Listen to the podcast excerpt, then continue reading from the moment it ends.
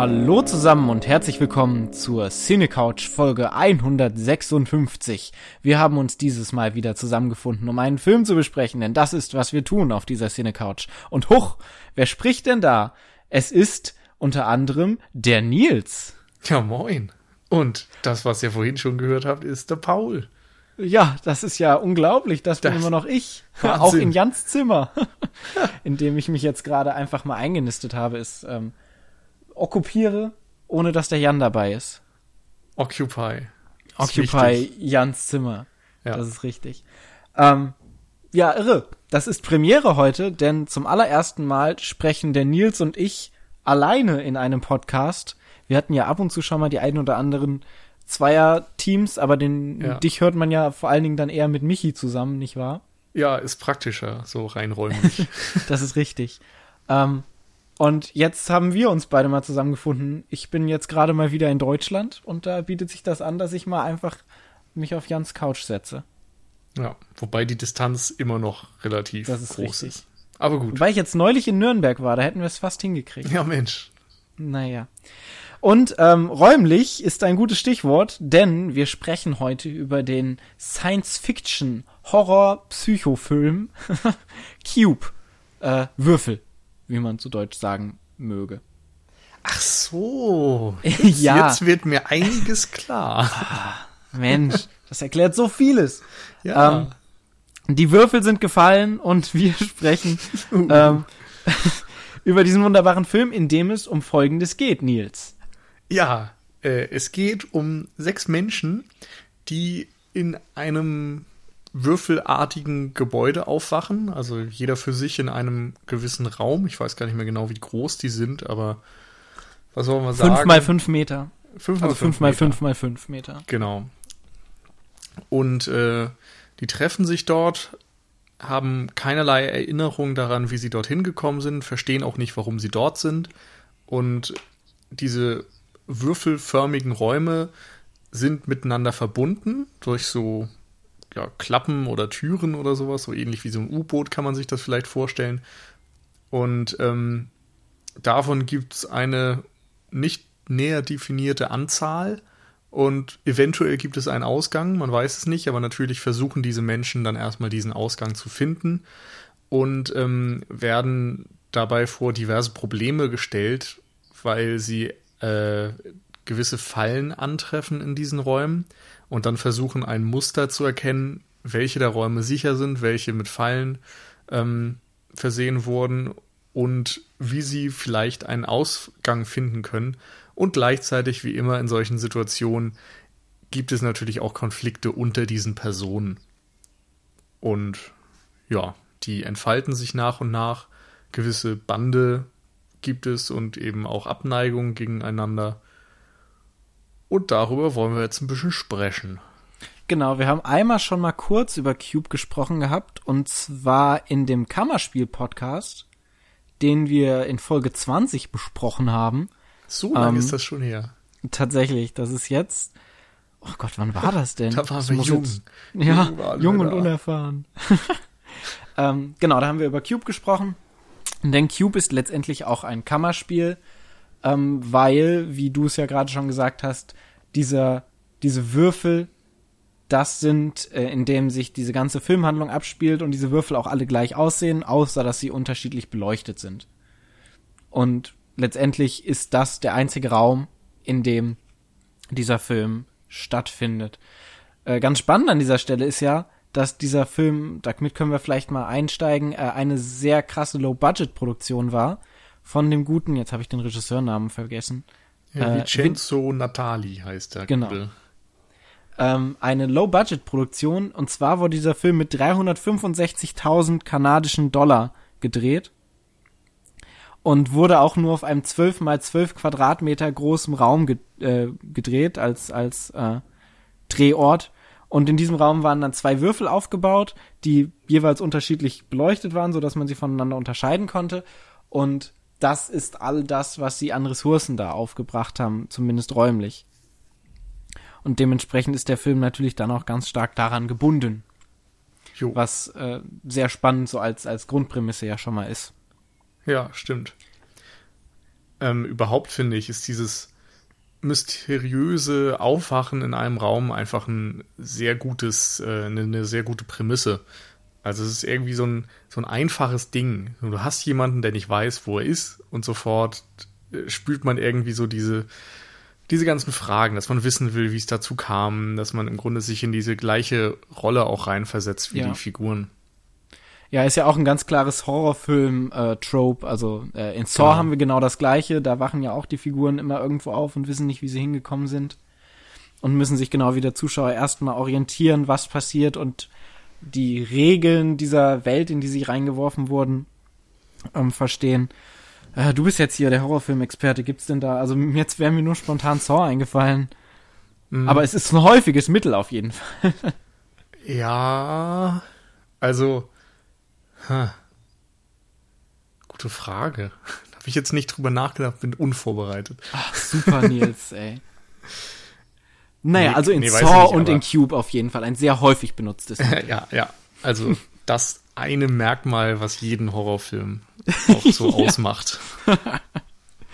nee, äh, aber, aber, sagen wir so, es ist eben eine Verbindung aus verschiedenen Dingen. Es ist einerseits diese Ungewissheit, was ja im Horrorfilm schon immer gern benutzt wird, dass du einfach irgendwie dich unsicher fühlst, was vielleicht auch eher so noch das Science-Fiction-Ding in Teilen ist, dass man nicht weiß, wo man ist und dass die Realität so ein bisschen die Frage, so dass man zumindest nicht ja, na, ich gehe jetzt so ein bisschen auf eine falsche Ecke, glaube ich, aber wenn ich jetzt sage, ähm, man weiß eben nicht, ob man seinen Sinn trauen kann und wo man ist und so weiter, das ist halt auch wieder so dieses Matrix-Ding auf eine Art, ja, ja. dass dir Sachen vorgespielt werden, die vielleicht gar nicht wahr sind, also äh, das vielleicht als Horror-Ding und auf der anderen Seite natürlich einfach diese Umgebung, dass du ständig Gefahren ausgesetzt bist und ähm, dadurch natürlich in Todesgefahr einfach schwebst. Das ja. wiederum ist auch klassisch Horrorfilm. Und dann ähm, direkt im Zusammenspiel, ich hatte jetzt vorhin schon Regeln erwähnt, du hattest ja auch gesagt, dass irgendwie so ein Muster da vorherrscht, dass es, dass die Figuren dann ja aus dieser ihrer normalen Welt rausgerissen werden in eine neue Welt. Das ist ja bei Saw genauso wie in Cube, ähm, dass sie in einem anderen Raum sich wiederfinden und diesen Raum erstmal erkennen müssen, beziehungsweise sich mit diesem Raum vertraut machen. Und daraus besteht ja Cube zu, na, zumindest mal zur Hälfte darum, herauszufinden, was, wie diese Welt überhaupt funktioniert, in die man reingeworfen wurde, weil sie eben komplett isoliert von der Außenwelt ist. Mhm. Eben dadurch auch, dass sie ein Kammerspiel ist und man die Außenwelt zu keinem Zeitpunkt sieht und sondern die ganze Zeit nur in diesem, in diesem Würfel drin bleibt, und dieser ganz klar dementsprechend dann abgeschlossen ist und von der Außenwelt abgeschottet ist, ist es dann natürlich besonders äh, wichtig für das Überleben, sich damit dann auseinanderzusetzen. Ja, genau. Es ist so, es gibt so drei, vier Fragen, die eigentlich den Film komplett tragen. Das eine ist, wer sind diese Menschen, mit denen wir ja. unterwegs sind?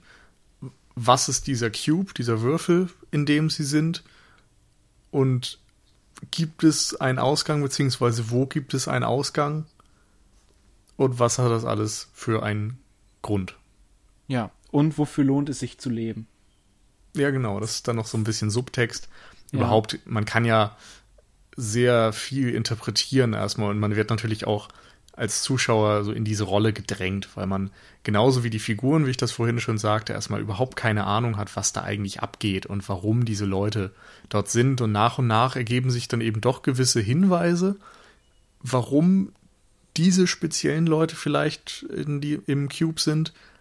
Aber es bleibt auch alles so ein bisschen diffus und ja, man, man wartet als Zuschauer zumindest immer drauf, dass da eine Auflösung kommt und gut, das spoilern wir natürlich nicht, was jetzt ganz am Ende passieren wird, aber ähm, zumindest während der gesamten Laufzeit ist man schon irgendwie angehalten, sich selbst Gedanken zu machen. Ja, genau. Also äh, spoilermäßig vielleicht. Also ich denke, wir werden schon so ein bisschen über diesen Film auch ein bisschen tiefer gehen.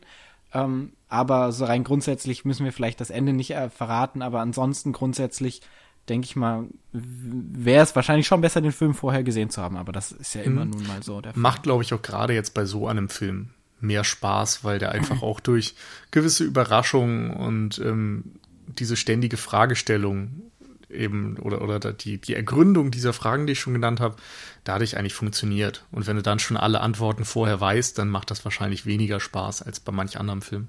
Ja, ja, genau. Ähm, aber wir können ja gerade schon mal auf die Charaktere eingehen, die wir haben, weil wir die jetzt gerade so besprochen haben. Ähm, und zwar sind es an der Anzahl sechs, sind es tatsächlich sechs, Moment, eins, zwei, drei, vier, fünf, sechs, sieben sind es am Anfang tatsächlich. Ja, gut, wenn du den am Anfang mitzählst, ah, ja, der direkt zersäbelt wird, ja. Genau. Ähm, also der Film startet quasi mit einem Mann, der aufwacht mh, mm, in einem, in diesem Kubus, an dem sechs Enden äh, jeweils eine Tür ist und dann geht er durch die eine Tür, kommt in den nächsten Kubus und wird dann gleich von so einer Eierschneidemaschine, so einer überdimensionalen zerraspelt. Ja. Ja, das ist quasi sein einziger Auftritt. Und daraufhin kommen wir dann zu den sechs Leuten, die ähm, aus Quentin bestehen, der ein ehemaliger, also darauf gehen wir schon noch ein, ne, auf die verschiedenen Rollen, die sie dann jeweils ja, ja, haben. Genau. Genau. Also Quentin ist ein äh, Police Officer, ein Polizist, der ähm, die Gruppe erstmal so ein bisschen anleitet und sich so in die in die Leaderrolle reinschlüpft. Oh, ich muss gucken, dass ich hier aus diesen Anglismen alles rauskomme. Ne? Das ist ganz schlimm. Dann haben wir. Äh, naja, es ist ja nichts Neues. ja. Es ist ja nicht so, als hätte sich das jetzt erst kürzlich so ergeben. naja, aber es ist schon exzessiver geworden seit dem letzten Jahr, habe ich das Gefühl. Das mag Ach, sein. Gott. Du musst mehr ähm, Deutsch reden. Wir sollten ja, mehr deutsche. Das ist Deutschland Podcast hier. machen. Ja. Podcast also, darf man auch eigentlich gar nicht verwenden. Ja, äh, äh, Hör ein herzlich willkommen zu unserer ja, herzlich willkommen zu unserer Tonübertragung hier im deutschen Internet in in ja. Äh, Zwischennetz Zwischennetz im Zwischennetz wir sprechen heute über den Film Würfel ähm, mhm. so dann äh, haben wir die äh, junge Studentin Lieven die Mathematik studiert ähm, Evan, oder? Levin? Levin, Ach. ja. Levin. Ach, da ist echt ein L davor. Ich dachte die ganze Zeit, die hieß Evan. Evan. nee, Levin heißt die. Levin, na gut. Levin. Ähm, Joan angeblich.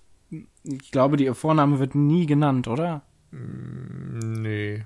Hm. Naja, auf jeden Fall stehen die Nachnamen auch bei denen auf so wunderschönen ähm, Jerseys, hätte ich jetzt gesagt. äh, aber es sind ja Jacken. Ja. So typische Knastkleidung eigentlich, oder? Also genau. jetzt nicht in dieser orangenen oder schwarz-weiß gestreiften Signalfarbe. Sieht eher aus wie so ein Kartoffelsack. Aber ansonsten erinnert das irgendwie an Knasttracht. Ja, genau. Ähm, ähm, dazu passend ist dann nämlich auch Ren oder Rennes, wie man ihn auch nennen mag, ähm, ein Ausbrecher, der aus sieben hoch Sicherheitsgefängnissen schon ausgebrochen ist. Äh, ein Franzose offenbar, ähm, der dort auch mit drin sitzt. Dann haben wir Worth. Äh, eigentlich brauchen wir den gar nicht zu erwähnen. Der ist wertlos. Worth it.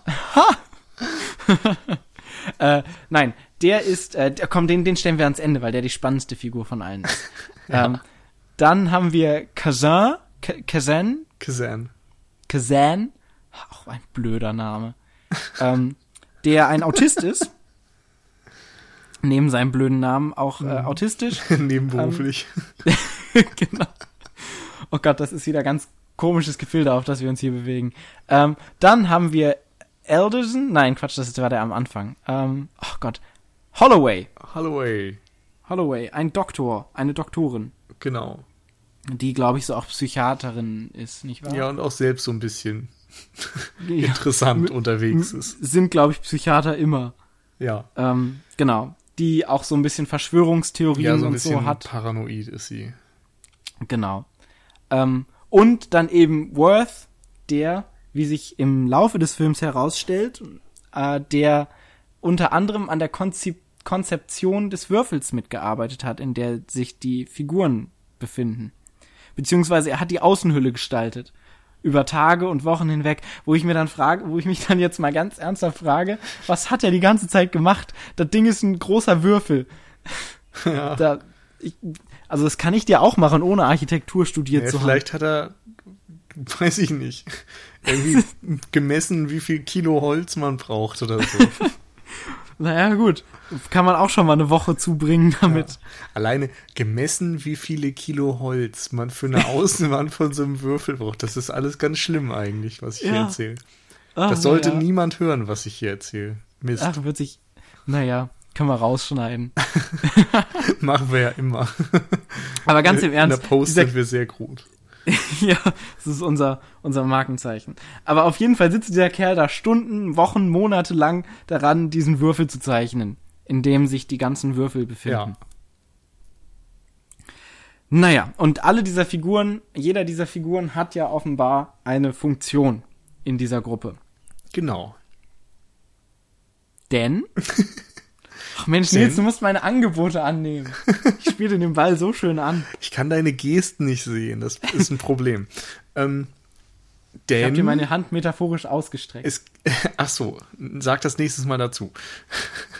denn es ist so, dass jeder dieser Menschen ähm, Fähigkeiten hat, die zum Beispiel dabei helfen könnten, diesen Würfel zu verstehen oder ähm, den Fallen zu entgehen oder irgendwie dem Würfel entkommen zu können.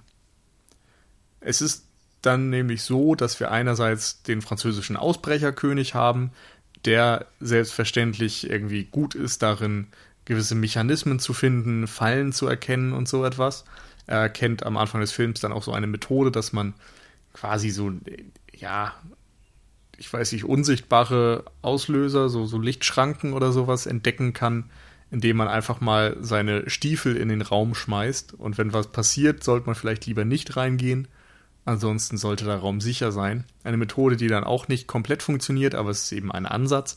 Dann gibt es die junge Mathematikerin, die immer ähm, so gewisse Zahlen erkennt an den Würfeln und versucht, die zu entschlüsseln und darüber, so mit Primzahlen und sonst was, was sie da dann vorhat, ähm, Mathematik. ja, dieses, dieses Mathe, von dem alle mal reden. Damit versucht sie auszurechnen, ob die Würfel sicher sind oder nicht.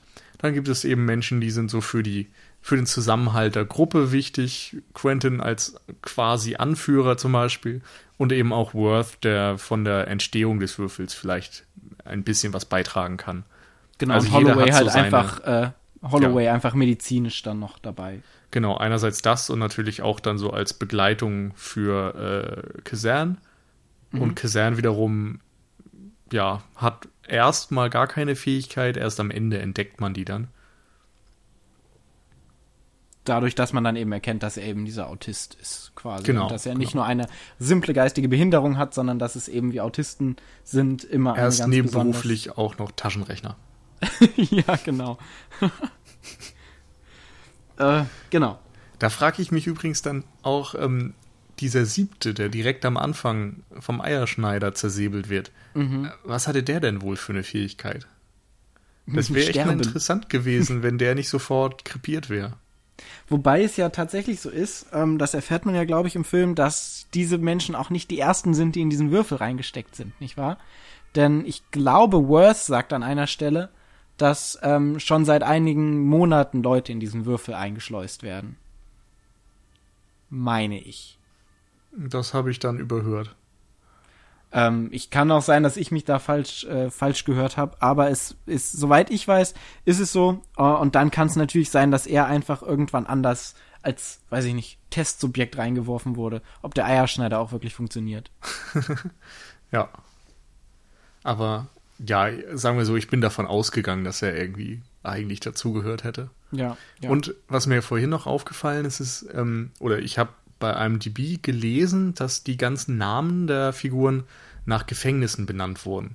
Hm. Da sind dann irgendwie, ne, San Quentin zum mhm. Beispiel, ist wohl auch dann ein Gefängnis, was sehr für Brutalität und Ausschreitung bekannt ist. Ach ja. Dann gibt's Holloway, das ist ein Frauengefängnis.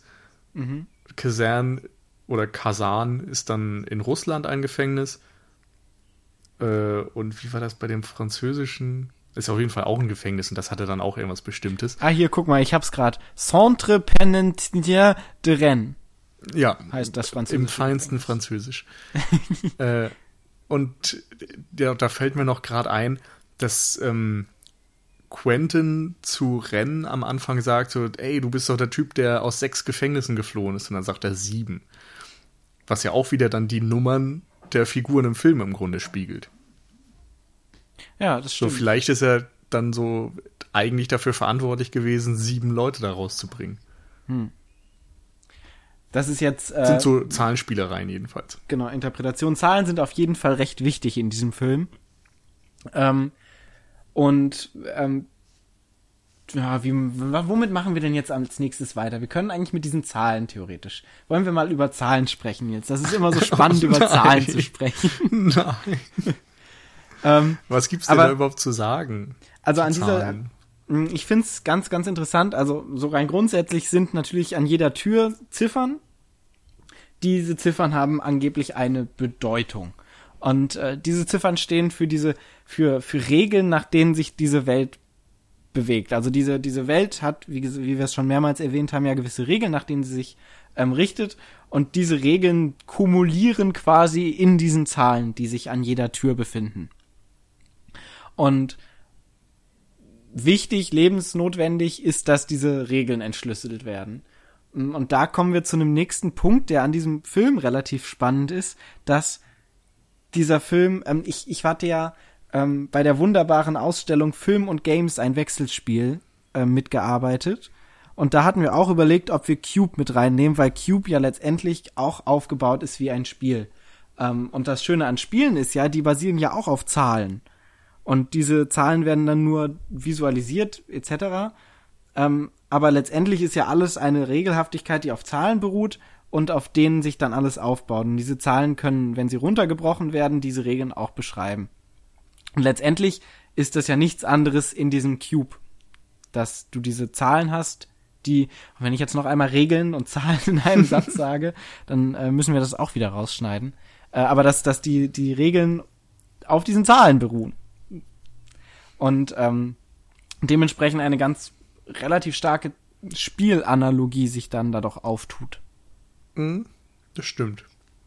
Und es ist ja auch ganz, ganz interessant, dass die Regeln, dass immer mal wieder Regeln aufgestellt werden, dass die bis zu einem gewissen Grad funktionieren, aber dann doch nicht genau genug sind und wieder über den Haufen geworfen werden müssen. Mhm. Ja, es sind ja am Anfang auch oft so Theorien oder Gedankenexperimente, dass genau. ähm, erstmal eben Levin glaubt, dass gewisse Dinge auf irgendeine Weise funktionieren und ja, man, man muss es dann eben ausprobieren und dann stellt sie fest, sie hat doch irgendwas übersehen oder hat etwas falsch interpretiert und versucht es dann mit einer neuen Theorie und hatte ja dann teilweise auch die Idee, dass das Koordinaten sind und äh, ja und so weiter. Also es gibt da irgendwie verschiedene Ansatzpunkte und letztendlich selbst am Ende kannst du ja nicht mit hundertprozentiger Wahrscheinlichkeit sagen, dass sie es nur wirklich ganz also jedes Detail draus zieht, weil Durch im Verlauf von 90 Minuten hat sie ja schon irgendwie ja. unterschiedlichste Theorien gehabt. Vielleicht steckt da ja noch, was weiß ich, der Sinn des Lebens drin oder so. Wer weiß das schon? Nun, das, das ist ja an uns herauszufinden, Nils. Deshalb ja, machen wir diesen darum Podcast. Darum machen wir diesen Podcast, genau. ähm, 42. Genau. ähm, es ist auf jeden Fall, hat irgendwas ganz viel mit Primzahlen zu tun. Auf diese mathematischen Sachen wollen wir gar nicht so wirklich eingehen. Aber es ist ja auch ganz, ganz interessant, dass diese, diese Lösung keine eindeutigen ist, wie du ja schon gesagt hast, sondern dass es auch mehrere Möglichkeiten sich aus dem, aus dieser hm, Zahlenwurzel, aus der äh, bildlichen Zahlenwurzel herausgeben, dass da eine ganze Zahlenblume, eine Möglichkeitenblume aus dieser einen Wurzel herauskommt und dass es eben nicht nur mit Wurzelziehen getan ist. Genau. Man muss ganz, ganz, ganz, ganz, ganz viel schlimme Rechnungen anstellen. Ja, oder man ist halt einfach Autist. Ja. Oder man stirbt. Das geht ja. auch. Dann muss man nicht mehr rechnen. Live or die counting oder so. Nun, ähm, back to Cube. Yes, please. ähm, wenn wir vielleicht mal bei den Charakteren bleiben, können ja, wir ja gerade auch schon mal. Plan. ja, können wir ja auch äh, schon mal so grundsätzlich sagen. Also ich muss ja sagen, rein schauspielerisch ist das nicht die Offenbarung der Film. Was? Da sind wir uns also, ja nur auch einig. Da, da, muss ich jetzt aber auch mal Verständnislosigkeit heucheln und mit meinem Schauspieltalent hier so tun, als würde ich das überhaupt nicht nachvollziehen können. Ja. Ja, ähm, tja, was soll man sagen, ne? Ist nicht also, so. Das ist Nischt, nee. Nicht so. Also eigentlich gar nichts. Ich muss nee. ja auch sagen. Äh, ich finde das ich super. Hab, also es macht halt schon irgendwie ein bisschen Spaß, aber es ist echt. ja. Am besten ist eigentlich, wenn Quentin sauer wird oder, oder so, ja. so wütend und, und ich, ich liebe ja diesen Moment, wo sein Kopf äh, aus welchen Gründen auch immer eingeklemmt ist in dieser Tür. Wie, wie er sich dann da verrenkt, das ist schon der. Allein Beste, diese Szene kannst du im Dauerloop Das Beste sind gucken. immer die Augen, diese aufgerissenen Augen. Das ist so ja. wie, wie das Schlimmste, äh, was weiß ich so, so diese, diese Situation im Horrorfilm, wenn ein junges Mädchen von irgendeinem fiesen Killer bedroht wird und den Todesschrei rausschreit und mit weit aufgerissenen Augen. Diese Augen müsst ihr euch vorstellen, die hat Quentin. Ja. Nur, ähm, dass er halt ein bisschen wütend ist. Oder, ein bisschen. Weiß ich nicht. Hunger hat, keine Ahnung. Ich glaube, der guckt immer so. Oder Durst, was weiß ja. man schon. Äh, aber der Film zelebriert das ja auch noch. Also es, Quentin ist ja nun der, der Eisberg von diesen ganzen Geschichten, aber so allgemein ist es schauspielerisch ja nun wirklich nicht so die Offenbarung. Nee, da ist kein von, guter von Schauspieler dabei. Nee.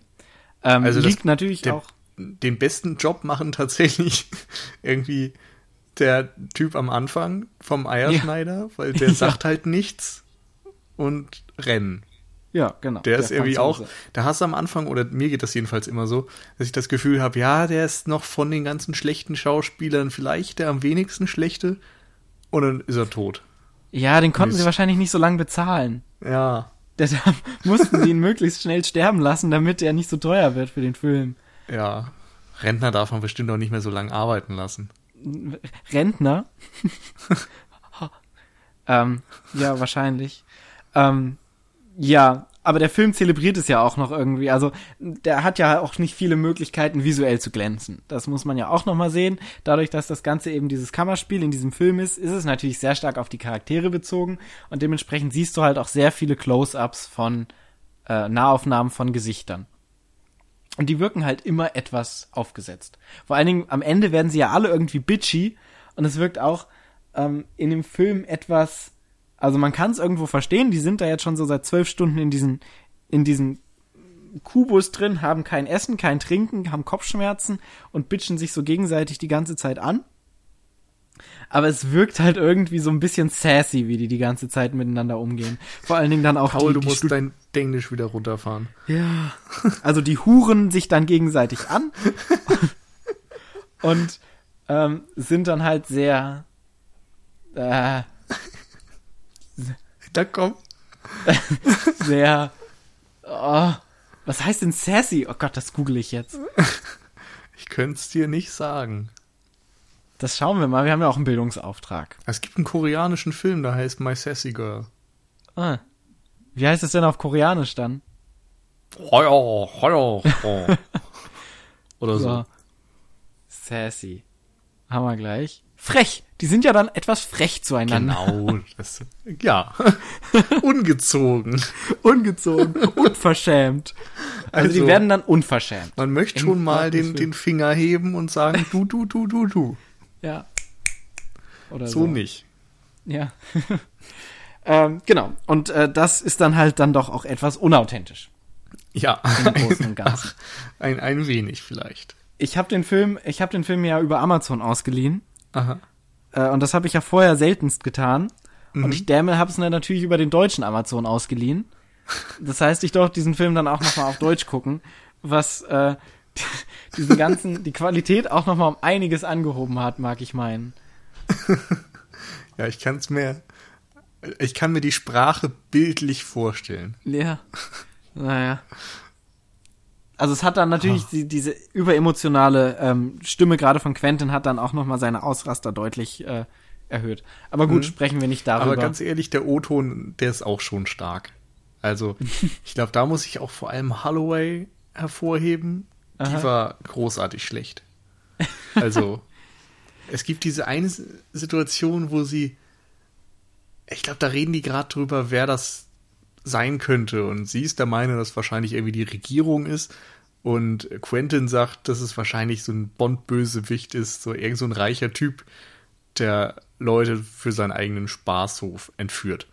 Ja. Und sie guckt ihn an und lacht einfach nur. Oh ja, stimmt, ich weiß. Sagt ja. dann so, ach, das glaubst du wirklich? Und lacht dann nochmal und geht weg. Und dieses Lachen ist einfach so schlecht. Äh, Gibt es ja auch diese eine Stelle, irgendwie lachen die auch sehr viele, wo Worth dann auch anfängt zu lachen. Mhm. Ähm, was auch so dieses, dieses hysterische Überlachen ist, als sie dann merken, dass sie so ein bisschen im Kreis gelaufen sind die ganze Zeit. Stimmt. Und fängt er dann auch eine Minute an zu lachen. Naja, ist alles nicht so die goldene, goldenen nee. Minuten von dem Film. Nee, also Understatement beherrscht er nicht so. Ja. Aber, und äh, Figurenzeichnung ist halt auch jetzt nicht so der Wahnsinn. Nee. Also ich habe das Gefühl, du hast am Anfang irgendwie bei Holloway zum Beispiel auch wieder das Gefühl, das erste, wo, wo sie irgendwie eine Regung zeigt, ist, als sie merkt, so, oh, mein Amethyst ist weg oder mein Spuck. Ja. Und wirkt da irgendwie wie so eine eitle Bonzenfrau. Dann auf einmal kommt sie mit ihren medizinischen Sachen und ist da scheinbar der Ultra-Experte. Dann wiederum ist sie total einfühlsam, als es um Kasernen geht. Und wiederum. Dann auch diese fanatische, äh, ja. fanatische Verschwörungstheoretikerin. Ja, also die vereint irgendwie so viele Sachen in sich, die nicht wirklich zusammenpassen. Da habe ich mich dann auch manchmal gefragt, so wer hat das gedreht und wer hat das vor allem geschrieben?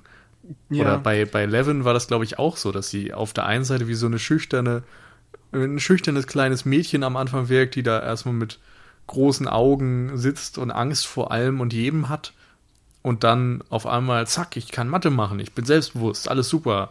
Und dann ist sie wiederum total bitchy und meint, öh, der Gesern ist blöd, der ist mir fast auf den Kopf gefallen. ja. So Teenage Girl mäßig irgendwie, also so so wie in einer ganz schlechten amerikanischen Filmkomödie. Ja, also da muss man sagen, ähm, Prämisse ist super spannend, aber da ist vor allen Dingen Potenzial das Ding, was da am größten hinter dem Ganzen steht. Ähm, und vielleicht im, im Grundsatz mit besseren Schauspielern auch nochmal und besseren Charakterzeichnungen auch nochmal anders gewirkt hätte. Das äh, muss man dem Film leider zurechnen. Ja. Von dem her ist es vielleicht gar nicht so schlecht. Also äh, ich habe gelesen, angeblich wird an einem Remake gearbeitet. Wer weiß. Mhm. Also andererseits Cube 2 und Cube Zero haben wir jetzt beide nicht gesehen, aber die sollen nee. ja nicht besonders gut gewesen sein. Ob das ja. jetzt ein Remake rausreißt, würde ich jetzt auch mal bezweifeln. Hm. Aber Vor allem, weil der Film ja dann letztendlich auch, weiß ich nicht, also der funktioniert ja in sich dann doch ganz gut, aber hat jetzt irgendwie auch nicht so das Potenzial, finde ich, als dass du da noch viele andere Dinge rausholen könntest aus diesem Stoff, äh, wenn du es nochmal verfilmst. Also du kannst es eins zu eins nochmal machen, ein bisschen die unfreiwillig komischen Sachen rausbügeln, aber sonst? Hm, ja, ich bin mir nicht sicher. Es gibt ja noch einige Dialoge, wenn es dann gerade auch so um Sinn des Lebens geht, was ja immer mal wieder angesprochen wird. So, wofür lohnt es sich zu leben und wie lebt man? Du musst, also, das ist dieser, dieser Satz, der Rennen am Anfang sagt, immer nur das sehen, was vor einem liegt und so. Ähm, und dann teilweise nihilistisches, zynisches Verhalten von diversen Figuren, ähm, das halt auch einfach in unglaublich platten Dialogen manchmal mündet, die auch nicht so gut gesprochen, äh, geschrieben sind, finde ich. Ähm, wenn man das noch mal ein bisschen aufpushen könnte, könnte man vielleicht die Aussage noch mal so ein bisschen oder diverse metaphorisch, mit, Metaphorika, Metaphorismen, die da in dem Film liegen, theoretisch noch mal anders aufarbeiten, dass sie vielleicht ein bisschen äh, subtiler sind oder so. Ja. Das könnte ich mir dann nochmal vorstellen. Ich befürchte einfach, dass sie am Ende dann viel zu viele genaue Erklärungen für jedes Detail liefern würden und das macht den Film dann wahrscheinlich kaputt. Ja, das äh, ist wahrscheinlich richtig. Aber gut, reden wir vielleicht erstmal wieder über das, was tatsächlich vor unseren Augen liegt. Und ähm, ja, bei den Figuren, wir haben schon gesagt, es gibt Schwächen, ich fand es aber schon von der Aufteilung von dieser Konstellation recht spannend, dass du da eben ältere Leute, jüngere Leute, Männer, Frauen, unterschiedliche äh, Gruppen der Gesellschaft irgendwie auch hattest. mhm. die sich dann irgendwie auch durch ihre Stärken und Schwächen ergänzt haben und schon teilweise ganz glaubwürdige Konflikte miteinander ausgefochten haben. Ja, das finde ich auch. Und vor allen Dingen, was ich ganz spannend finde, auch nochmal eine gewisse Ambivalenz teilweise eben auch an den Tag legen. Also es sind jetzt teilweise, also manchmal vielleicht ein bisschen zu viel Ambivalenz, wenn wir jetzt Holloway zum Beispiel haben, die mhm. irgendwie alles in einem ist, ohne das wirklich äh, plausibel zu vereinen. Aber es gibt schon, gerade jetzt, wenn man von Quentin spricht, abgesehen von seiner schauspielerischen Leistung, ist er schon ein sehr ambivalenter Charakter, der ja auch irgendwo Sinn macht in sich und das auch ganz gut in sich vereint, finde ich. Ja. Sein, seine Charakterentwicklung, die er dann hat in dem Film. Ja, finde ich auch. Teilweise ein bisschen over the top, über die Spitze getrieben. Ja, ist halt alles irgendwie da. Genau, aber letztendlich ist er ja, da können wir jetzt, also da würde ich jetzt schon noch mal drauf eingehen auch, ähm, ist er ja am Anfang so diese Person, die sich so als, ja, ich sag jetzt doch lieber das englische Leader, ähm, sich hervortut. Sag ähm, ruhig Anführer. Anführer. Sich als Anführer hervortut und als Polizist dementsprechend die Gruppe dann zusammenführt und auf einen gemeinsamen Nenner bringt. Und damit am Anfang ja schon besonders wichtig für die Gruppe ist. Ja, genau. Und auch dadurch, dass er eben dieses gemeinsame Ziel erstmal formuliert. So, wir wollen raus und wir nutzen jetzt irgendwie unsere Schwächen, äh, unsere Stärken aus, um dieses Ziel zu erreichen. Genau, und er, er findet ja auch einige Sachen heraus, so zum Beispiel, ähm, wenn Holloway herausfindet, dass sie ihr, dass ihr Schmuck entwendet wurde, ähm, findet er heraus, dass äh, Levins Brille noch da ist und dann schlussfolgert er eben daraus, warum ihre Brille noch da ist, um dann die Funktion von Levin in dem großen und ganzen Gefüge zu erkennen. Ja. Hm, das Ganze springt ja so ein bisschen um im Laufe des Films und dann wird er tatsächlich zu demjenigen, an, an dem die Gruppe am Anfang gebunden ist, vom ähm, Leader, vom, vom Anführer zum ja fast schon Antagonisten, insofern man das in dem Film dann sagen kann. Ja, ähm, hat auch so ein bisschen diese typischen Lord of the Flies Züge, finde ich. Dass du da eben eine Gruppe hast, die eigentlich zusammenarbeiten müsste und sich dann doch selbst zerfleischt. Ja. Und da passt er einfach perfekt rein. So am Anfang ist er irgendwie der, zu dem alle aufsehen und dann merken sie irgendwie doch, eigentlich wollen wir den gar nicht so als unseren Anführer haben. Und schnell führt es ja dann auch zu Problemen und zu Differenzen. Und er ist eben dann auch sehr rücksichtslos, weniger einfühlsam, sieht dann auch teilweise Dinge wie Kazan so eher als, als Hindernis, denn als ja, Hilfe. Als Last, ja. Und dadurch ähm, gibt es natürlich dann auch wieder Konflikte. Also er, ihm fehlt so dieses, diese menschliche Empathie vielleicht, um als Anführer dann auch akzeptiert zu werden. Genau, und da in quasi in seiner Fi Figur ähm, führt sich ja so diese menschlichen Konflikte, die sich dann da, die dann da offenbart werden, werden ja quasi in ihm äh, gesammelt und er ist quasi die Entladung von diesen menschlichen Konflikten, die ja auch äh, standardmäßig für Kammerspiele letztendlich genutzt wird. Ja. Weil darum geht's ja in Kammerspielen immer, um das menschliche Zusammenleben, weil du ja nicht viel über die Räumlichkeit machen kannst. Mm, und an dieser Stelle ist es dann auch so, dass sich der Fokus so ein bisschen verändert. Vorher lag der Fokus ja vor allen Dingen darauf, ähm, auf diesen tödlichen Fallen am Anfang, die in diesen Kuben vorzufinden sind in manchen, aber die werden am Ende fast komplett vernachlässigt. Also die haben, spielen am Ende ja kaum noch eine Rolle nach den ersten halben, nach der ersten halben Stunde des Films. Weil sie als Prämisse dienen, um die Drucksituation dieser Figuren herauszufinden, ähm, oder herauszustellen. Und dann am Ende geht's ja auch selbst bei den Zahlen darum, wie kommen wir raus und nicht, wo sind jetzt die äh, sicheren Zahlen. Das wird ja dann, äh, die sicheren Räume, das wird ja dann am Ende in, in Sekundenschnelle alles abgehandelt.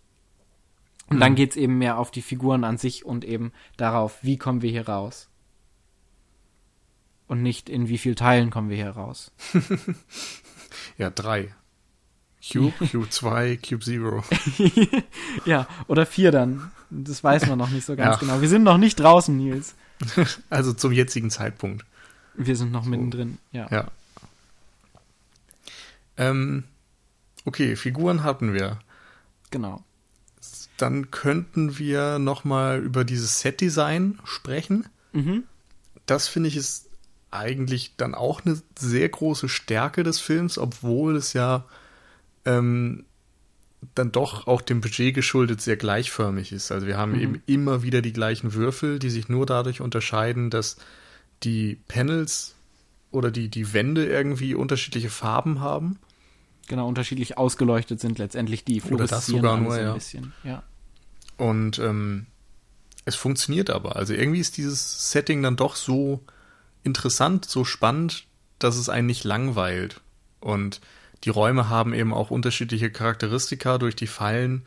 Dann gibt es mal einen, bei dem diese Fallen durch äh, Geräusche getriggert werden, dann wieder durch, weiß ich nicht, Temperatur, was auch immer. Also es gibt da eben so viele verschiedene Dinge, dass es einen immer bei der Stange hält und dass diese Suche nach dem Ausgang einen natürlich auch bei der Stange hält und ähm, irgendwann auch dieses Wissen, dass der Würfel ein Ende hat.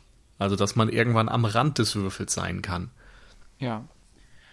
Ja, Licht ist ja rein prinzipiell auch nochmal eine ganz wichtige Sache, weil dadurch wird ja auch so eine Atmosphäre geschaffen. Die Farben, mit denen die ausgeleuchtet sind, sind ja jetzt nicht irgendwelche Farben, sondern es sind ja alles sehr eher bedrohliche Farben. Du hast so dieses Rot, rote Räume, du hast so ein, so ein klinisches Blau, so ein, so ein giftiges Grün, die dann natürlich die ganze, ganze Szenerie dann in eine gewisse Farbe tauchen und dem Ganzen auch so ein, ja, unnatürlichen, unnatürliche Wirkung dann geben was einfach für einen Zuschauer dann ja auch schon so ein bisschen beklemmend wirkt. Was einfach auch immer gut wirkt. Das hat mich auch so ein bisschen, da musste ich auch an äh, Pitch Black erinnern, was ja auch eine sehr große Low-Budget-Produktion war, wo ja auch mit diesen zwei Sonnen, die einmal rot und einmal grün, glaube ich, wirken, oder blau, das ja dann auch nochmal so eine, dadurch, dass eben alles in dieses Licht eingetaucht ist, eine ganz andere Wirkung auf den Zuschauer letztendlich hat. Mhm. Und ähm, dann ist es ja auch so, dass diese Muster, will ich sie mal nennen, an der Wand, ein bisschen ja. aussehen wie Platinen oder sowas, ne? Ja, genau. Da habe ich mich irgendwie auch die ganze Zeit gefragt, was das auf sich hat. Ist aber dann wahrscheinlich interessant erst für den nächsten Block bei uns, für die Interpretation. Genau. Ähm, und manchmal kommen da ja noch dann so direkt die, die Fallen raus. Also ich glaube, bei dem Akustikraum, wo man ganz leise sein muss, um diese Gefahr nicht zu triggern. Da kommen aus den Mustern letztendlich dann diese spitzen Stangen raus. Genau, ja. Ja, und äh, ach ja, genau, äh, Licht ist ja nochmal ganz, ganz bedeutsam, wenn man nochmal auf das Ende dann zurückkommt, ähm, ohne da jetzt groß was spoilern zu wollen, aber da ist ja Licht quasi ähm, mehr als dominant und mhm. ist auch das erste Mal, dass du diese, diese ähm, Farbstruktur, die du durch, dadurch konstant hast, dass die so aufgelöst wird und mit einem klaren Licht gearbeitet wird. Ähm, und dann auch mit so einem, also dadurch, dass du ja diese Gesichter auch immer in Naheinstellungen hast, hast du immer diese eingefärbten Gesichter, die dadurch natürlich unnatürlich und kränklich etc. aussehen, die am Ende dann zum ersten Mal wirklich auch ähm, mit so einem klaren Licht beleuchtet werden, dass du sie mhm. zum ersten Mal wirklich richtig klar siehst, was einfach auch als Wirkung nochmal schön hat. Und auch so ein ja, bisschen genau. christlich, kirchlich an. Ja, es sieht auf jeden Fall nicht aus wie so eine typische Innenbeleuchtung. Also es gibt genau. ja auch Räume, die nicht unbedingt eingefärbt sind, aber die wirken dann eben auch so, als würdest du in deinem Wohnzimmer irgendwie, na nicht wie, wie ein Wohnzimmer, aber hättest du eben so, so Leuchtstoffröhren oder sowas vielleicht. Genau, diese ganz klar, diese, diese überhellen, diese, genau, diese es Sport. Ist kein warmes Licht. Wie, wie du sie in Sporthallen immer hast, wo deine Hände so komisch aussehen. Also bei mir war das damals in der Sporthalle, hatte ich immer so komische Punkte auf meinen Händen. Ah, darauf hast du deine schlechten Leistungen also geschoben. Ich, ah, ja, sorry, ey, ja, meine Hände sind so komisch unter dem Licht. in Sport war ich nie so schlecht. Außer in Schwimmen, das war grausam. Ja, wenn die Hände so komisch sind, dann ja, schwimmt sich das halt schlecht. Das ist richtig. Ähm, genau, so viel zum räumlichen. Oder möchtest du noch was dazu sagen? Nö, ist okay. Dann also nur vielleicht ja, noch eine ja. Sache, es gibt ja dann noch als eine weitere Auflockerung, als sie eben am Rand sind, ähm, ah ja, dieses stimmt. ja komplette Dunkelheit quasi. Also der, der Würfel ist quasi in einem noch größeren Würfel und es gibt ein paar Meter Raum dazwischen. Genau. Damit Würfel dann auch da durchfahren können und ihre Position irgendwann ändern können. wie so ein großer äh, Rubik's Cube. Ja, so ein bisschen. Genau. Auch eine schöne König der Löwen-Szene an dieser Stelle. Die Was? in diesem Raum äh, stattfindet. Naja, es ist die, die wunderschöne ah, König der Löwen-Hommage. Ah, ja, ja, ja. Klar. Jetzt verstehe ich, was du meinst. Ja. Na gut, ähm, das kann man, also man muss es jetzt nicht als König der Löwen sehen, kann man aber so interpretieren. Und damit sind wir beim nächsten Punkt. Ja. Wollen wir dann auch ab jetzt so ein bisschen Spoilerwarnung schon mal ja, lass aussprechen? Ich meine, die meisten machen. werden wahrscheinlich eh den Film gesehen haben, aber genau. äh, man darf ja nicht zu vorsichtig sein. Ja, das äh, in diesem Internet weiß man ja nie. Genau, sonst kriegt man Morddrohungen. Genau. Also Interpretation. Ja. Cube ähm, ist, also in Cube geht es um metaphorische Hand, Nils. äh, in Cube geht es um den Sinn des Lebens. Da, da, Und da. Das, äh, ja. Auf Wiedersehen. Und damit einen schönen Sonntag. Nee, ähm, man kann eben sagen, dieser, oder man fragt sich eben die ganze Zeit, was ist dieser Würfel? Und es wird nicht aufgelöst. Es gab scheinbar eine Lösung vom Regisseur, die der aber im Schneideraum als erstes beim Schneiden direkt rausgeschmissen hat. Ha. War, glaube ich, eine gute eine, Idee.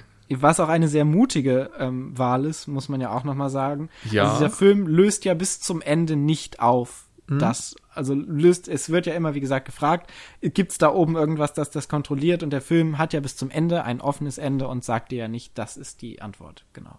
Genau. Und es ist mutig, es ist aber wahrscheinlich auch klug, weil, wenn man das Drehbuch sonst so anguckt, wäre es wahrscheinlich auch ein doofes Ende gewesen. Ja. Eine doofe Auflösung. Ähm, und hier ist es dann eben so, dass einfach der Kazan, der äh, Autist, einfach in ein weißes Licht reinläuft und dann endet der Film.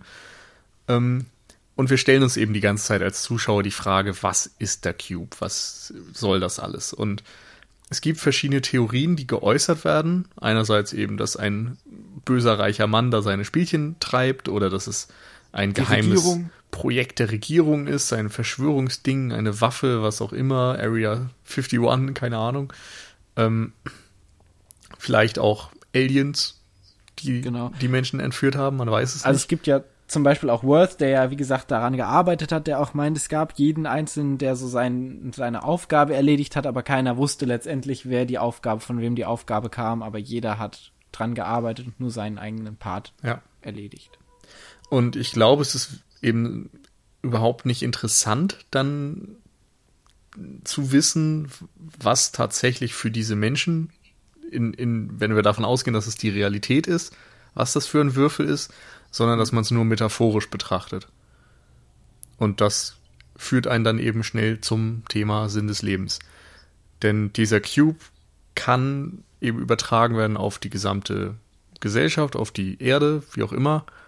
Wir haben eine Zusammenstellung von Menschen, die dort einfach irgendwann aufwachen, sprich geboren werden und dann miteinander zurechtkommen müssen, verschiedene äh, Aufgaben bewältigen müssen und vor Hindernisse gestellt werden und dabei sich die ganze Zeit eben auch Fragen stellen. So, ist das hier alles? Ist das real? Was für einen Zweck hat das? Wer hat uns hier hingebracht? Gibt es überhaupt noch etwas darüber? Genau. Und da ist dann eben auch wieder die Charakterzeichnung ganz interessant, weil wir verschiedene Ansichten haben. Da gibt es dann schon eher christliche Menschen oder zumindest so mhm. spirituelle Leute und auch ähm, nihilistische, die sagen, gibt nichts und eher so diesen Atheismus vertreten. Und am Ende gibt es ein weißes Licht. genau. Das Was eigentlich auch eine schöne Zusammenfassung von weiß. auch eine schöne Zusammenfassung von Lost letztlich. ja, stimmt. Ja. Aber äh, die Kirche, Paul, die ja, Kirche. Ja, ich weiß. Und, und überhaupt die, die, die Zahlen. Jack auf die der Zahlen. Insel und so. Ja. Das ist doch und Der Eisbär, der Eisbär. Es wird alles aufgeklärt. Tatsächlich muss ich während Cube mehrfach auch an J.J. Abrams denken, der ja auch Lost mit konzipiert hat. Ja. Ähm, weil der ja immer in seinen Filmen diese Mystery Box einbaut. Hm. Und das ist ja irgendwie sein Prinzip, dass er als Kind irgendwie mal so eine Box hatte, irgendein würfelartiges Ding, wo wohl etwas Geheimnisvolles drin war. Und die hieß dann Mystery Box und er hat die nie aufgemacht. Weil er einfach das immer so spannend fand, drüber zu rätseln, was da drin ist, dass er meinte, am Ende hätte ihn das Ergebnis wahrscheinlich enttäuscht. Ja. Und diesen Gedanken versucht er immer auf seine Filme zu übertragen, dass da irgendwo Mysterien sind, irgendwelche Rätsel, die dann eigentlich völlig egal sind. Also ein bisschen MacGuffin-mäßig auch. Ja. Da fällt einem zum Beispiel Mission Impossible 3 ein mit diesem Rabbit Foot-Ding. Oh ja, ja. So ein typisches Ding, wo ich weiß ja, ob das eine Waffe war. Ich glaube, es war eine Waffe. Oder irgendein Gift oder keine Ahnung. Aber man Stimmt, weiß es hast nicht. Du recht. Wahrscheinlich, wahrscheinlich ist es einfach gar nichts, sondern man glaubt nur die ganze Zeit, es ist irgendwie sowas, aber es wird dann am Ende einfach nicht aufgeklärt, weil ist egal. Wir sind hier schon wieder in Shanghai und lassen ja was explodieren oder so. äh, ja, Cube also nutzt das ja im Grunde genauso. Genau, ja, das stimmt. Wobei Cube vielleicht äh, gerade, das haben wir am Anfang nicht erwähnt, kommt von 1997. Ähm, ist der entstanden, war tatsächlich auch das Langspiel, äh, Langspielfilmdebüt von Vincenzo Natali. Äh, wann hat denn J.J. Abrams angefangen? Weißt du das? Nee. Kein Plan. Hm, müsste man nochmal nachschauen. Aber wahrscheinlich auch so um den Zeitraum, oder? Ähm, ja, vermutlich. So, Warte, zumindest mit irgendwelchen kleineren Projekten. Also ich glaube, Alias, die Agentin, hat er Anfang der 2000er gemacht und das war, glaube ich, so das erste größere Ding. Okay. Bin ich aber ehrlich gesagt auch nicht sicher. Wahrscheinlich erzähle ich Quatsch. Hm. Na gut, ich schaue gerade nochmal. Aber ich muss ja eh ähm, die ganze Zeit reden, um irgendwie deinen Suchen irgendwie ja, akustisch zu untermalen. Schlimm, ne? ein bisschen Vielen Dank, das, das macht Zeit sehr viel. Zu, äh, äh, ne, kaufen wir können auch die Jeopardy-Musik gerade mal ein, einspielen. Ja, das könnten wir auch machen. Also, J.J. Äh, Abrahams hat 1999 sein, seine erste Regie geführt bei Felicity, einer TV-Serie. Und dann kam Lost äh, fünf Jahre später. Ja. Na genau. dann. Äh, also war Cube auf jeden Fall davor. Mhm. Das stimmt. Ähm, aber ist so. trotzdem bestimmt alles geklaut. Alles geklaut von J.J. Abrams. Außer, dass die Lens, da waren keine Lensflares nee. in Cube, ne? das stimmt. War auch zu wenig Licht. Ja, das ist richtig. Da kann, war, war auch nichts zum Flären. Ja. Oder Linsen. Aber vielleicht macht J.J. Abrams ja das Remake von Cube. Könnte vielleicht ganz gut funktionieren. Der ist ja damit äh, inzwischen äh, ganz, ganz gut drin, bestehende Serien aufzugreifen, habe ich Eben. gehört. Also zumindest erfolgreich. Gut, das ist ja immer noch so eine Frage, die die Lager spaltet. Aber auf jeden Fall, genau, Box-Office-mäßig. Ja. Klappt das. Ähm, genau, die Frage nach dem, was ist da drüber, ähm, um wieder zurück zum Thema zu kommen, nach dieser endlosen Suche durch dieses Internets, mh, wird, ist dann natürlich auch noch mal, ähm, fand ich noch mal auf so einer relativ simple Metaebene ganz spannend, weil letztendlich gibt es natürlich jemanden, der diese Figuren alle. Ich glaube, diesen Fall, diese Metaebene bringe ich auch so in 50 Prozent aller Fälle, wenn wir über sowas sprechen, ein. Aber natürlich gibt es jemanden, der diese Figuren da alle reingesetzt haben. Und zwar heißt der Nathalie. Na, Na, Natali.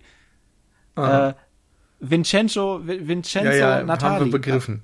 Also der Regisseur, der natürlich alle Figuren da reinmacht und alle Figuren haben natürlich auch für diese Handlung einen Sinn. Denn jeder dieser Figuren hat natürlich eine Information, die wichtig für diesen Film ist.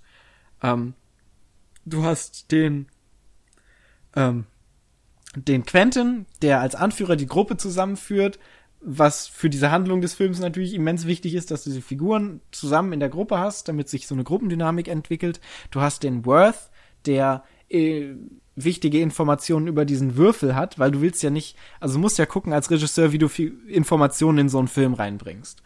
Und da ist es natürlich dann wichtig, dass jede dieser Figuren, die du in diesen Film reinbringst, die Informationen, die für dich wichtig sind, dass die die nach außen tragen, so dass der Zuschauer sie auch versteht. Gerade wenn du so ein Kammerspiel hast, wo nichts von außen reinkommt, wo du keine Erklärung von hm. außen.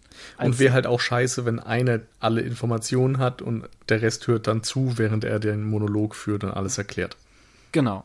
Und dementsprechend gibt es natürlich diesen Regisseur, der sich alles von vornherein äh, äh, überlegen muss, der diese Welt dann natürlich auch kreiert. Drehbuchautor. Drehbuchautor in dem Fall. Ähm, Ist das das gleich, gleiche? Okay. Genau, also er hat mitgeschrieben zusammen mit André Bijelik und Graham Manson. Das waren drei Leute, die diese wunderschönen Dialoge geschrieben haben. Viele Köche verderben den Brei. Ja.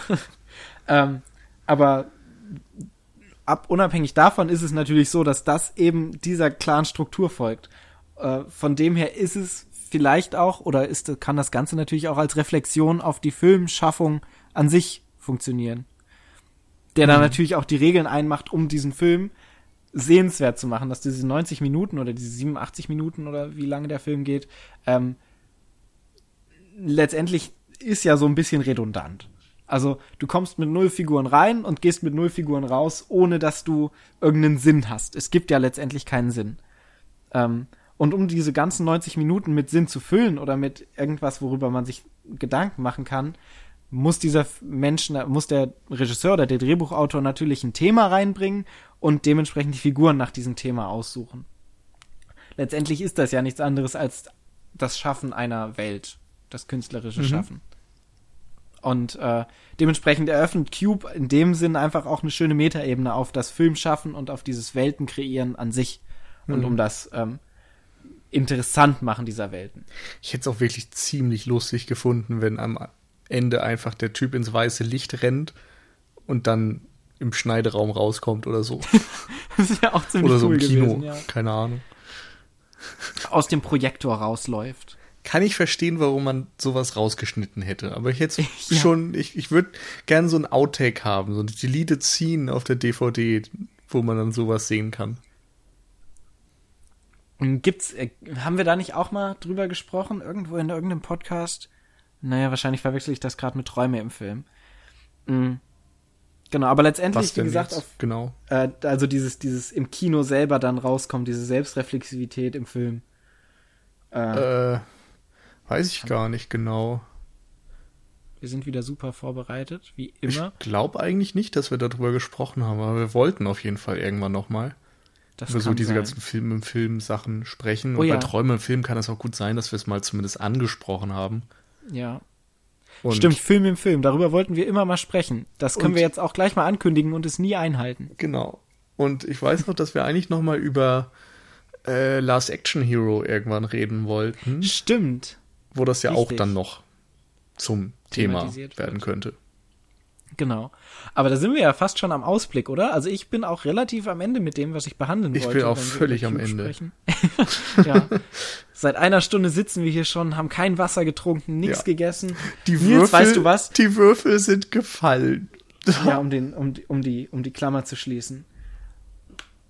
Weißt du, Nils, das, es geht mir richtig auf den Sack jetzt inzwischen auch. Seit, seit hier eingesperrt zu sein mit dir in diesem Podcast und das, ich glaube, ich kann das nicht mehr. Ich, äh, ich bleibe jetzt einfach hier sitzen, Nils. Ich hab's auf, ich habe aufgegeben.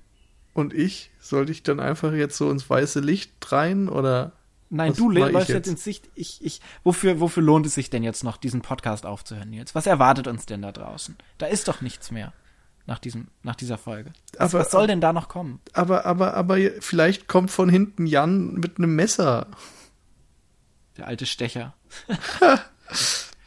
nee, da ist nichts mehr, Nils. Das, doch, das war's doch, jetzt. Es lohnt Nein. sich, es lohnt sich. Es gibt Sachen, an denen du dich festhalten kannst. Für mich sind es meine drei Kinder.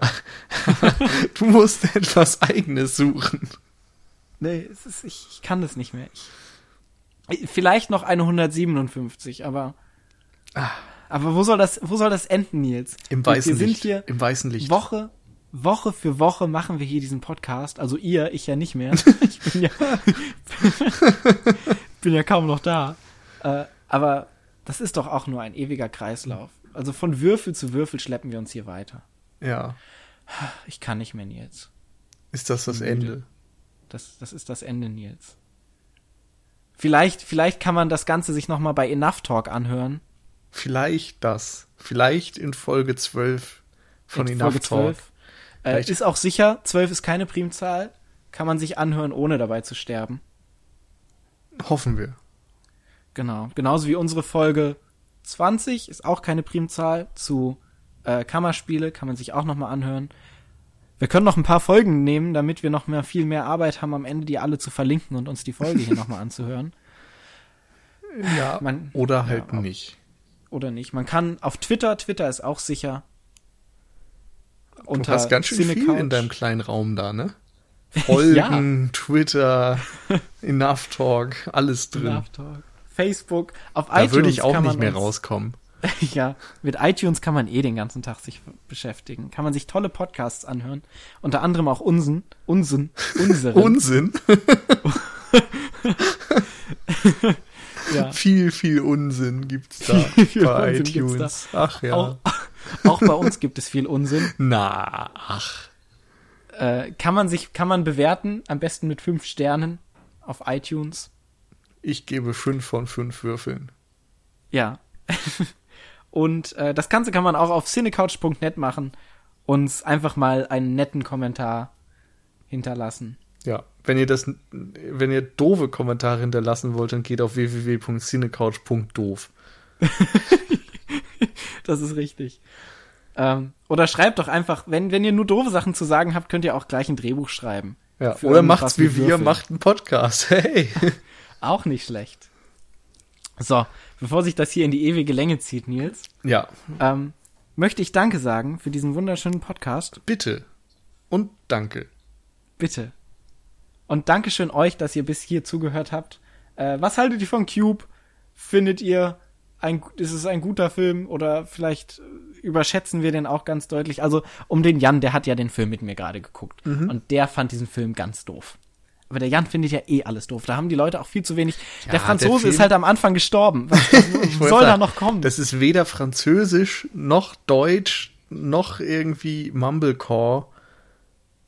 Äh, ich weiß nicht. Ja was, was gibt's denn noch? Da gibt's doch nichts mehr, Paul. Hitchcock es ist kein gibt, Hitchcock. Nichts gibt es mehr. Nichts gibt es mehr. Nee, also ganz ehrlich, ich finde den Film auch nicht überragend. Ja. Aber ich habe irgendwie noch so eine Verbundenheit, weil das auch so ein Film war, den habe ich früher im Fernsehen immer gern geguckt. Und ist ja auch, äh, muss ich jetzt auch zugeben, ich habe den damals mit 16 ja mal geguckt. Ah. Und habe den genau 20 Minuten oder 15 Minuten geguckt. Ähm, das ist so ein Film, damals habe ich so, habe ich so extrem viel Angst gehabt. Und da war das so ein Film, wo ich so die ganze Zeit ähm, den im Internet geguckt habe und so die ganze Zeit mit der Maus über dem X gehangen habe. Und dann kam so, wenn es so ganz schlimm wird, mache ich aus. Ja, genau. Und äh, das habe ich bei Resident Evil gemacht und bei Cube. Bei Resident Evil habe ich ausgemacht, als der erste Zombie kam. Und bei Cube habe ich dann ausgemacht, als der Franzose da in den Raum reinkam mhm. und wieder rauskam. Also ich glaube, ich habe auch Cube zum, beim ersten Mal nur ungefähr bis da geguckt, aber das war bei mir halt so, dass der, weiß ich nicht, so abends im Fernsehen kam, so 22 Uhr und ich war eigentlich noch viel zu klein und durfte noch lange nicht so äh, lange aufbleiben und Fernsehen gucken und ich weiß es nicht mehr hundertprozentig, aber ich habe auf jeden Fall ausgeschaltet. Ich weiß nicht, ob ich dann einfach ein schlechtes Gewissen habe und es darum gemacht habe oder ob ich quasi das Auto von meinen Eltern gehört habe und wusste, oh, jetzt muss ich ganz schnell zu Bett. Ich kann es nicht mehr genau sagen, aber ja, irgendwann später habe ich den dann auch vollständig geguckt und bei mir war es auf jeden Fall auch früher. Also ich glaube eher, ich habe den dann zum ersten Mal angefangen, so mit 13 wahrscheinlich. Und dann so, keine Ahnung. Du bist, du bist so kaputt, Nils. Ich bin völlig kaputt. Aber das wissen wir ja auch schon seit 155 ja. Folgen. Das ist richtig.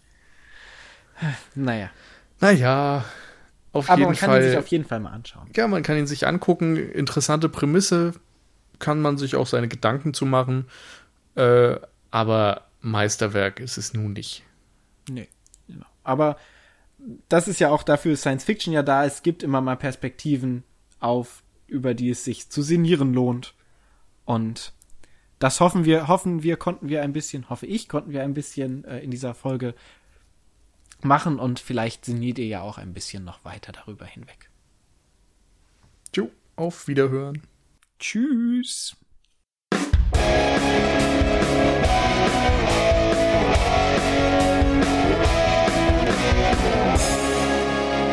Aber, Moment, jetzt müssen wir tatsächlich gerade mal Pause machen, weil die Tanja hier gerade reinschaut. Was ist denn los, Tanja? Okay. Okay, die müssen gerade den Feuermelder. Ich schreibe mir mal die Uhrzeit auf und dann äh, suche ich in der Zeit mal und wir schneiden das gleich raus. Wie lange dauert denn das? Zwei, drei Minuten. Ist das okay, Nils? Ja, kann ja eh nichts gegen tun. Nö, wir reden jetzt einfach weiter. Ach so, okay. Äh, nee, Moment, ich schau gerade mal in der Zeit. Äh, ich meine, Feuermelder in so einem Würfel wären auch praktisch gewesen. ja, das ist richtig. Wobei, was soll denn da auch brennen in so einem Würfel? Naja, die Stiefel haben gebrannt. Und die Leidenschaft hat gebrannt. Oh, oh ja, der Hass. Ich glaube, weil es da nichts zu trinken gab, hatte man vielleicht auch einen ganz schönen Brand. Oder so. Ha, eigentlich ist das zu schade, um rauszuschneiden jetzt. Diese ja, wir machen einfach weiter. Wo waren wir denn gerade? Ach, guck mal, es, es piept hier. Ja, lass uns, lass uns jetzt einfach mal weitermachen. Das ist doch bestimmt eine Falle, Paul. Das, das, ist eine Falle. Lauf nur also, Richtung weißes Licht. Es war nur eine Person, die da was gesagt hat. Das ist auch eine Primzahl. das ist äh, mir zu hoch. Äh, ja, naja, ich hatte ja Mathe-LK, ich muss sowas ja wissen. Also, äh, wir machen jetzt einfach weiter. Schlimmer, so. schlimmer, schlimmer Mensch. Ja, ich weiß auch nicht, Mathe und Deutsch im LK, wer sich das ausgedacht hat. So, ja, herzlich dann, willkommen dann bei endet ihr alle wie Paul, wenn ihr sowas macht. ja, ganz schlimm. Äh, genau, also J.J. Äh, Abrams hat seine erste Regie 1999, also zwei Jahre später geführt. Ah, okay. So. Ah, hört man das Piepen? Ja. Ha, irre. Na gut, bei uns, bei uns auf der Cinecouch piept's halt auch ab und zu mal. Nee, weißt du was, das muss echt raus. Was? Nein. Ach komm, das wäre so schade. Ich weiß, ich finde das irgendwie ein bisschen zu. Hallo Nils. Hallo. Also ich, äh, ich, ich befinde mich gerade hier live in der WG von Jan und Tanja. Hier sind Menschen, die durch die Zimmer gehen gerade auch in dieses Zimmer gegangen sind und Feuermelder anschalten und wieder ausschalten und dabei kritisch gucken. Ist das erlaubt? Ich glaube Darf schon. Man es? Sah, es sah sehr professionell aus. Er hatte hm. auch so einen professionellen Stab. Ich glaube, es war der Wischer aus dieser WG, den er benutzt hat, um den Aber Feuermelder vielleicht ist zu berühren. Es auch ein Zauberstab. Mhm. Ja, ich, ich finde, man sollte den melden melden? Das Feuer ist oder das Feuer Feu melden oder die Menschen melden? Den Feuermelder Melder melden. Ah, ja, oder feuern. oder feuern. Den Feuermelder Melder melden und Feu äh, feuern und melden. Melden ja. ist auch ein ganz komisches Wort. Sag mal 20 Mal hintereinander melden. Das macht überhaupt melden, keinen melden, Sinn mehr. Melden, melden, melden, melden, melden, melden, melden, melden. Das macht jetzt schon keinen Sinn mehr. Melden. Wer hat sich das denn ausgedacht? Hm. Weiß ich nicht.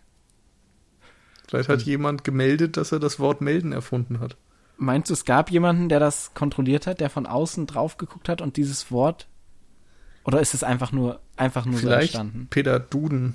Und der hat da mit seinem Buch gesessen und dann kamen mal Leute an und haben gesagt, ich habe ein Wort gefunden für die Tätigkeit, wenn man dies und jenes tut. Wenn man Dinge jemand anderem sagt. Zum Oder Beispiel, wenn man seinen Finger. Ich nenne es melden. Okay, schreibe ich auf, ist notiert. Ich, ich glaube, das ist eine große Verschwörungstheorie. Ihr dürft weitermachen. Wir dürfen weitermachen. Okay. Okay. Äh, das war Cinecouch hinter den Kulissen.